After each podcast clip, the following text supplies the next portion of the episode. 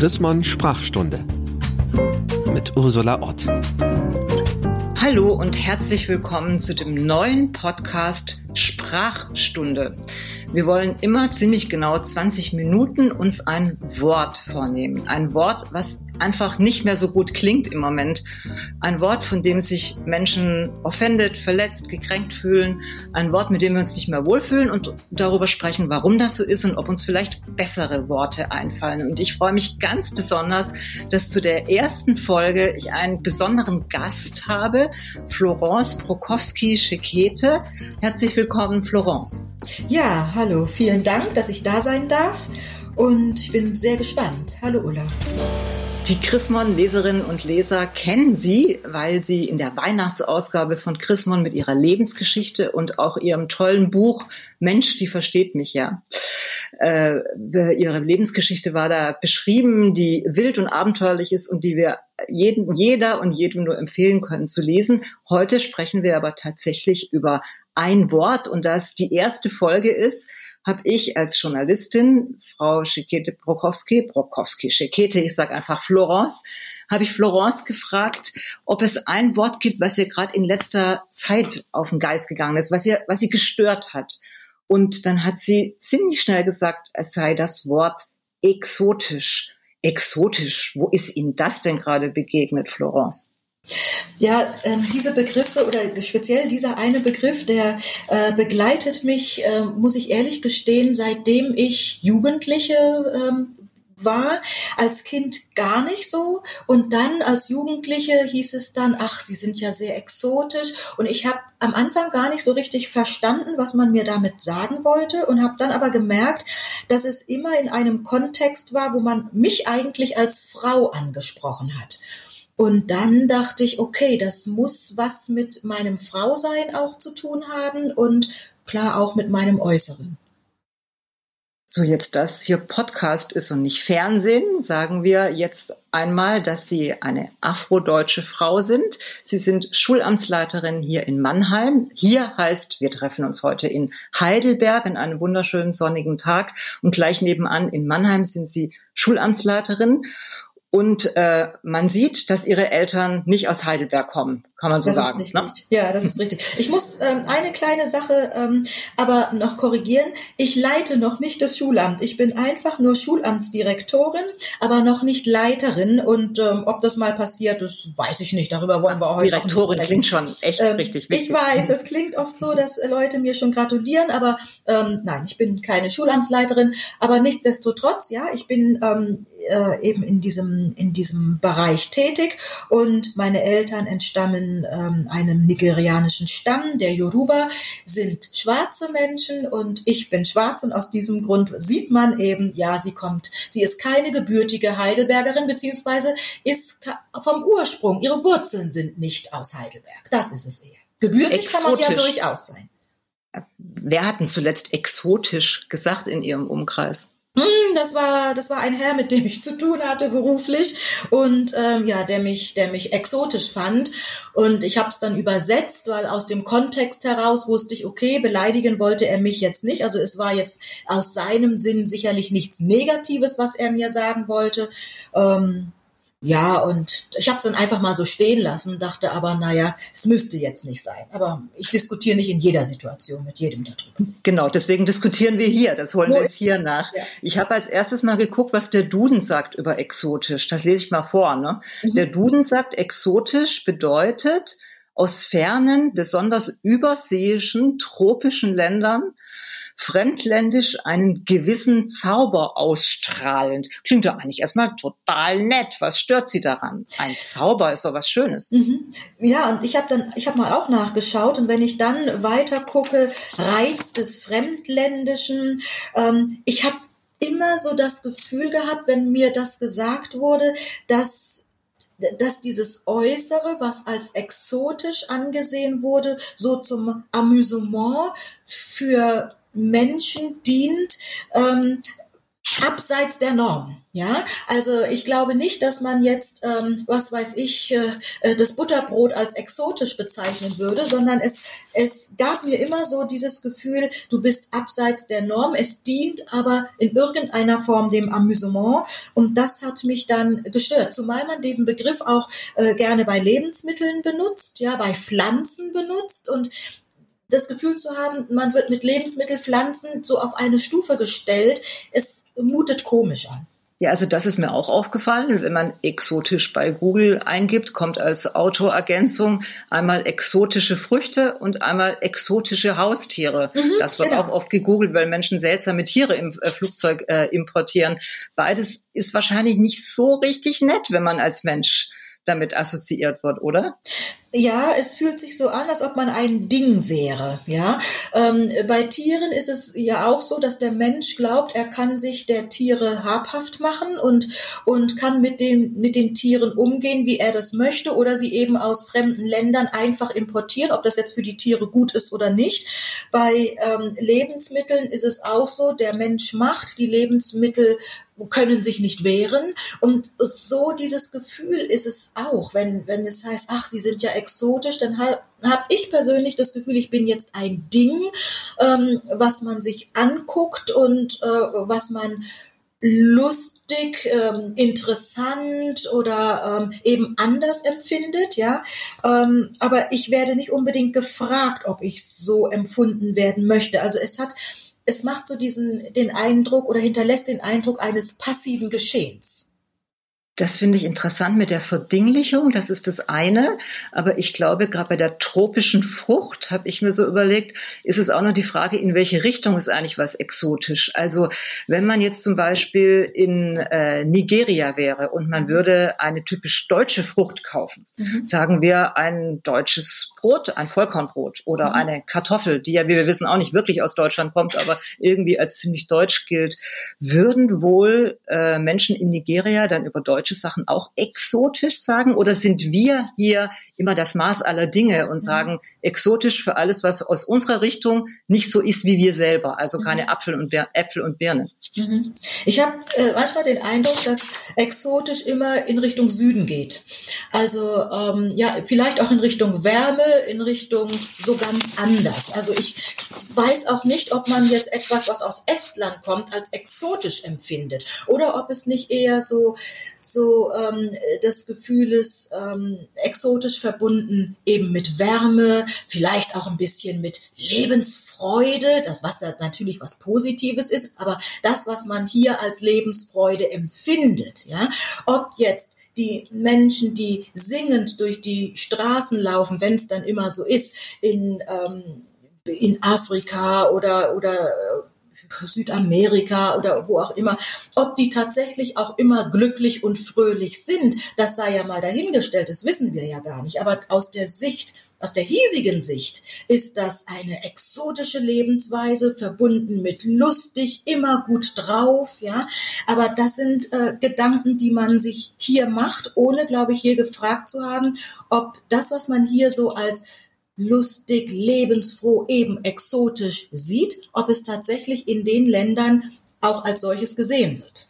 Also ist das immer, für, also für mich, mir kommt es so an, es ist eine, eine Sichtweise, die man hier sieht, ohne verifiziert zu haben, ob sie in den Ländern, in denen man glaubt, dass sie auch so ist, ähm, ob es tatsächlich auch dort so gesehen wird. Ja, das finde ich jetzt einen interessanten Punkt. Deswegen ist es ja gut, dass wir ein bisschen mit Zeit uns darüber unterhalten, weil ich finde ja jetzt, dass nicht jede und jeder in Deutschland zu jedem Zeitpunkt immer um Erlaubnis fragen kann. Jetzt hier haben wir den Raum, aber ich nehme jetzt mal äh, die andere Seite ein. Also wenn meine alte Mutter zum Beispiel ein Foto sehen würde von lachenden Kindern in Nigeria, dann würde sie sagen, ach Mensch, die haben so wenig und sind so glücklich. Die würde genau. das, sage ich Ihnen, nicht böse meinen. Nein. Was würden Sie jetzt meiner alten Mutter sagen, wenn sie das sagen würde? Oh, ach Mensch, da in den exotischen Ländern, da sind die, da haben die so wenig zu essen und trotzdem haben die so gute Laune und machen so viel Musik. Also der alten, mit der alten Mutter würde ich einfach inhaltlich weiter in dieses Gespräch gehen. Und je nachdem, ähm, wenn sie signalisiert, sie möchte sich auch tatsächlich mit mir weiter darüber unterhalten, dann würde ich vielleicht mal überlegen, in, den, in der Zeit, wo ich in Nigeria war, war es tatsächlich so, man hatte wenig und war trotzdem glücklich oder woher kommt es, dass die Kinder dann äh, vermeintlich fröhlich durch die, äh, durch die Straßen springen. Ähm, für mich ist immer wichtig, wen habe ich vor mir. Und ähm, ich sag mal, bei, bei einer älteren Person, die es auch gar nicht, die auch die Begriffe gar nicht anders kennt, muss ich jetzt nicht unbedingt besserwisserisch auftreten und ihr das Gefühl geben, du du sagst jetzt hier gerade etwas Falsches. Wenn mir aber der andere signalisiert, hey, ist es überhaupt so richtig, wie ich das sage? Ich möchte mit dir darüber reflektieren, dann würde ich diese Einladung annehmen. Und dann, ähm, ja, würde ich ihr vielleicht aus meiner Zeit in Nigeria erzählen. Und ähm, vielleicht ihr auch deutlich machen, dass es, dass der Alltag durchaus fröhlich, lustig sein kann, aber nicht unbedingt sein muss, immer. Hm, Sie selber, vielleicht wollen wir das an der Stelle mal kurz erzählen, auch aus Ihrem Buch, weil das Buch ist ein sehr, sehr lesenswertes Buch und Sie selber hatten in Nigeria echt eine schwere Zeit. Wäre jetzt vielleicht Platz im Moment, diese Episode aus Ihrem Leben zu erzählen? Wie, wie ging es Ihnen als Kind in Nigeria, um zu sagen, es ist da nicht alles lustig und alles immer sind fröhlich und machen ständig Musik? Hm, hm.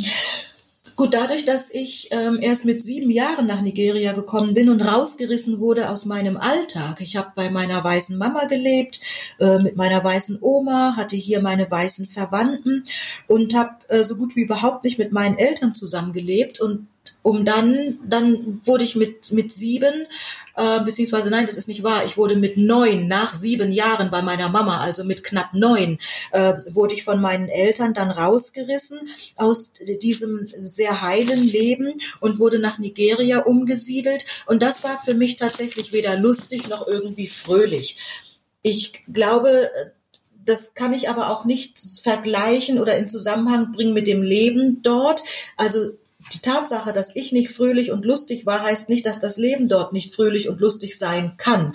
Ich habe mich aber auf das Leben dort gar nicht eingelassen, ähm, weil ich immer Heimweh nach Hause hatte, Heimweh zu meiner Mama. Und das war der Grund, warum ich eigentlich so die äh, personifizierte ähm, Traurigkeit dort war.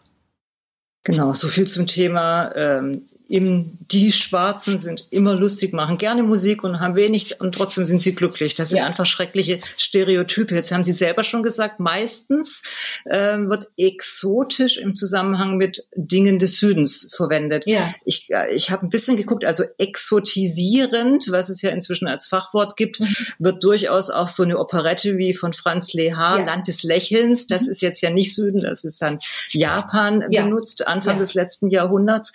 Aber es stimmt schon, die meisten, also ich komme äh, aus dem Dorf und die ersten exotischen Früchte, die gab es dann schon mal als so Multivitaminsaft oder so. Das waren auf jeden Fall immer Ananas, Südfrüchte, Lischi, war ganz aufregend, gab es lange ja alles gar nicht in Deutschland. Sprich, das sind schon, jetzt nenne ich nochmal so ein Wort, mit dem es sich wahrscheinlich äh, lohnen würde, nochmal sich zu befassen, sogenannte Kolonialwaren. Ne? Mhm. Also exotische Früchte sind ja tatsächlich aus den ehemaligen Kolonien gekommen. Dieses exotisch ist natürlich ein Überbleibsel aus der Kolonialzeit, oder? Ja, also das sind, das sind die Begriffe, die man oft in der äh, deutschen Sprache findet, die Überbleibsel sind und die es wert sind zu reflektieren, ob wir dafür nicht andere Begriffe finden, denn die Begriffe haben ja auch eine eine gewisse Denkweise, eine Einstellung dahinter. Auch wenn diese Einstellung möglicherweise heute, 2021, so bewusst nicht mehr benutzt wird. Ja, es ist ein Erbe, was wir haben.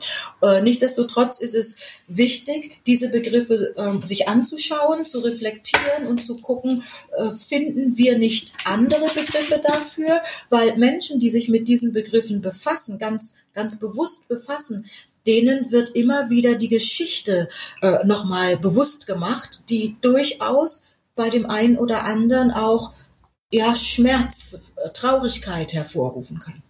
Und ich glaube, das ist die, das, das Lernen, was wir, äh, wir weiße Deutsche gerade durchmachen. Und deswegen ist es mir wichtig, in, dem, in diesem Podcast nicht immer nur zu sagen, wir machen alles falsch, weil viele von uns wollen eigentlich gut machen und es richtig machen.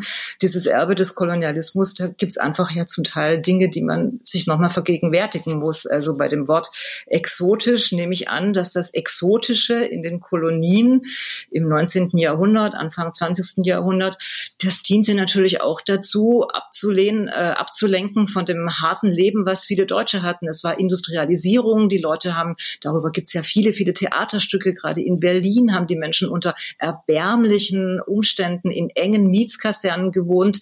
Und da war natürlich dieses, dieser exotische Flair, wow, wir mhm. haben da eine Kolonie in Afrika. Das sollte natürlich auch von deren äh, beschissenen Leben hier in Deutschland ablenken. Mhm. Ich denke, das ist ein Stück Geschichte, was wir Deutschen uns einfach auch nochmal angucken mhm. müssen. Genau. Und ich möchte auch noch ähm, einen Punkt bringen. Ich bin auch niemand, der immer die Keule gleich rausholt, ja, die äh, die Rassismuskeule oder oder ähm, dieses Bashing, äh, die Mehrheitsgesellschaft macht was falsch. Ich denke, dass Sprache ist etwas, mit dem man aufwächst und ich bin sicher, dass nicht nur weiße Deutsche in ihrer Sprache Begriffe benutzen, über die es nachzudenken gilt. Das macht jeder, der hier aufwächst und der die deutsche Sprache als Muttersprache oder auch als Zweitsprache erlernt. Das ist eine Art äh, Sozialisierung. Und ich glaube, nicht, dass nur weiße Deutsche jetzt diese Begriffe benutzen und zum Beispiel ein, ein Afrodeutscher oder ein, ein türkisch-deutscher äh, deutscher Mensch von Geburt an diese Begriffe reflektiert sondern das passiert irgendwann im Bewusstsein, wenn man merkt, oh, vielleicht passt dieser Begriff hier und da nicht. Aber ich glaube, dass es auch, dass man nur über die Begriffe möglicherweise in seiner Familie reflektiert, die die eigenen Wurzeln betreffen. Ob also in einer afrodeutschen Familie ähm, das Z-Wort reflektiert wird oder in einer türkisch-deutschen Familie das N-Wort, das glaube ich, dass ähm, das ist unterschiedlich, ja. Also ich kann mir vorstellen, dass, dass äh, Menschen Begriffe reflektieren, die wirklich auch mit ihren Wurzeln zu tun haben. Von daher möchte ich gar nicht sagen, die weiße Mehrheitsgesellschaft muss lernen und macht was falsch, sondern wir alle. Wir alle. Haben hm. Bereiche, wo wir etwas lernen müssen. Und dazu und lernen ist es doch gut, wenn wir viele Genau, und dann ist es ja gut, dass wir viele unterschiedliche sind, weil wenn jede, jede, jeder Mensch, jede Gruppe einen anderen blinden Fleck hat, ja. dann äh, kommen wir weiter, wenn wir die nach und nach ausleuchten. Wenn genau. wir alle aus derselben Filterblase kommen, dann reden wir ja immer gleich. Ich finde das alles einen sehr, sehr spannenden Prozess und ich weiß gar nicht, wo das Problem ist. Also wir hatten bei Chrismon gerade eine Begegnung zum Thema Gendersprache. Mhm. Da ist ja vieles auch noch sehr gewöhnungsbedürftig und vieles klingt auch komisch. Ja. Ich fand aber eigentlich, dass die diese Professorin, die ja den Duden, den Gender-Duden gemacht hat, da sehr sportlich war und sagte, das muss noch gar nicht perfekt sein. Hauptsache, wir machen uns auf den Weg und mhm. denken über unsere Sprache nach. Mhm. Und ich war sehr erschüttert, dass wir so viele empörte Briefe bekommen haben mhm. von Menschen, die finden, sie wollen da überhaupt gar nicht drüber nachdenken. Mhm. Und das finde ich schade, gerade wir als evangelische Kirche in der Tradition von Martin Luther, der die, der die Bibel übersetzt hat. Es, die Sprache ist sowas Spannendes und gerade deswegen, weil sie sich ja weiterentwickelt. Mhm. Deswegen finde ich auch, dass wir jetzt gleich nochmal überlegen könnten, was uns Besseres einfällt als exotisch. Aber eine Frage habe ich noch. Mhm. Ganz am Anfang haben Sie gesagt, es ist schon auch kein Zufall, dass Sie als Frau diesen Begriff äh, eh öfter hören. Mhm. Ich habe tatsächlich im Duden und bei Wikipedia auch gefunden, dass exotisch oft schon auch so einen sexualisierten Unterton hat. Mhm. Also man sagt dann schon exotische Schönheit, rassige ja. Schönheit. Dann mhm. ist man auch schnell beim Thema Sextourismus zum Beispiel. Ist das ein Unterton, den Sie auch mithören, wenn jemand sagt, oh, wir nehmen Sie mal mit in die Zeitung, da haben wir ein bisschen exotischen Touch in der Zeitung? Hm, ähm, ja, also ich, ich sage mal, man kann es raushören, ja.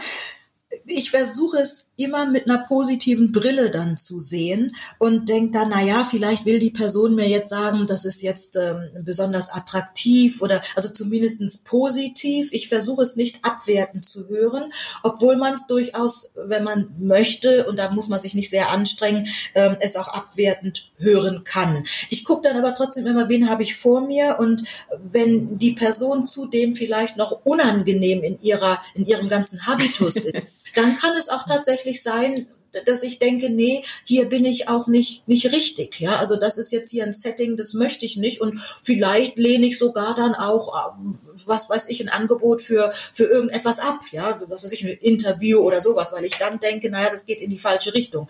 Aber bisher, ähm, bisher ging's. Also, ja. Haben Sie schon mal was abgelehnt?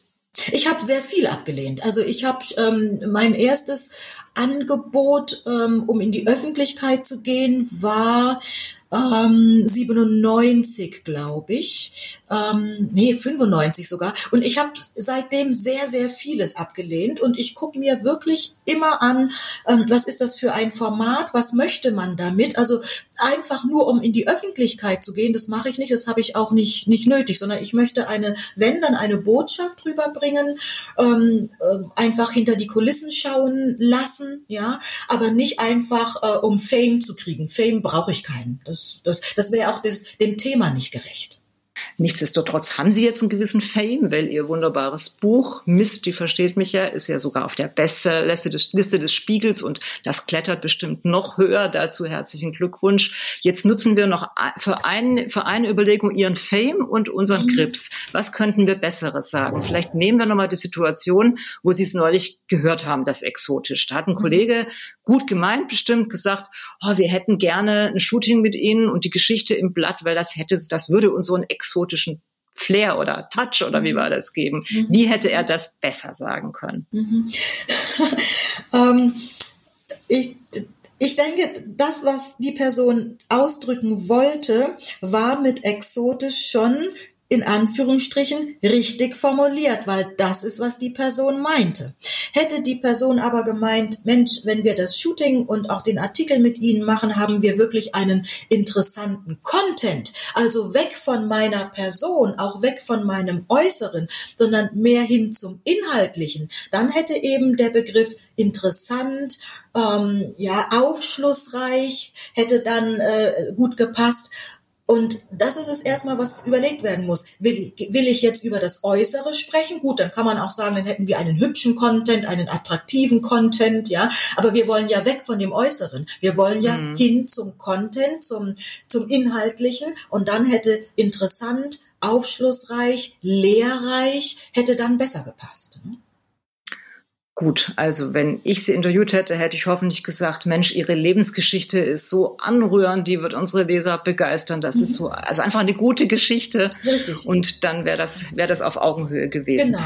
Gut, dann hoffe ich, dass, dann kommen wir jetzt zum Schluss und ich hoffe, dass wir das Wort exotisch künftig zumindest nur noch dann gebrauchen, wenn wir einmal drüber nachgedacht haben. Und ich bedanke mich ganz, ganz herzlich für diese aufschlussreichen, interessanten 20 Minuten. Vielen, vielen Dank, Florence. Dank. Ja, vielen Dank, Ulla. Und alles Gute weiterhin für diesen wunderbaren Podcast. Die Chrismon Sprachstunde mit Ursula Ott.